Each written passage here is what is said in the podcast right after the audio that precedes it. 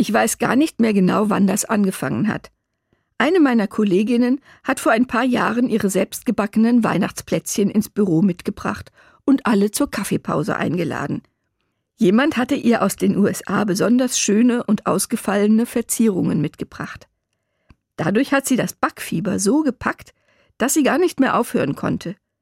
Die Plätzchen sahen wirklich toll aus.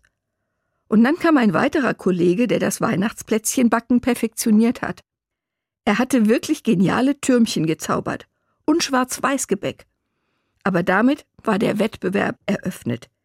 Die Kekse sind von Woche zu Woche ausgefallener und perfekter geworden.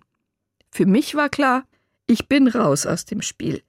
Denn meine Kekse werden nie wirklich schön. Dafür bin ich zu ungeduldig.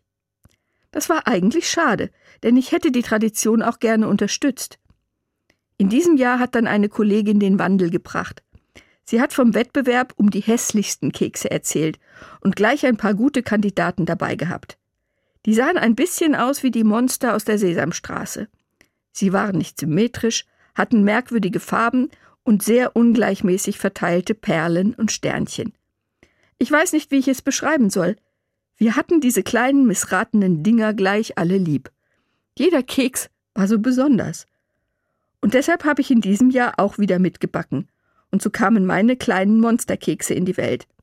Seltsamerweise sahen sie viel besser aus als erwartet. An manchen Stellen musste ich sogar nachhelfen, damit sie etwas zerzauster aussehen.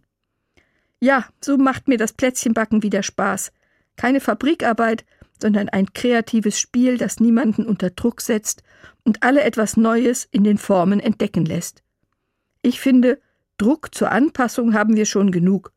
Das Unperfekte zu feiern ist eine erholsame Abwechslung. Und ich denke, wir sollten diese Haltung auf das ganze Weihnachtsfest ausdehnen. Es hat seinen Ursprung in einem Stall. Das war nicht perfekt gestylt. Da gab es keine Christbaumkugeln. Aber es war der Anfang von etwas ganz Großem.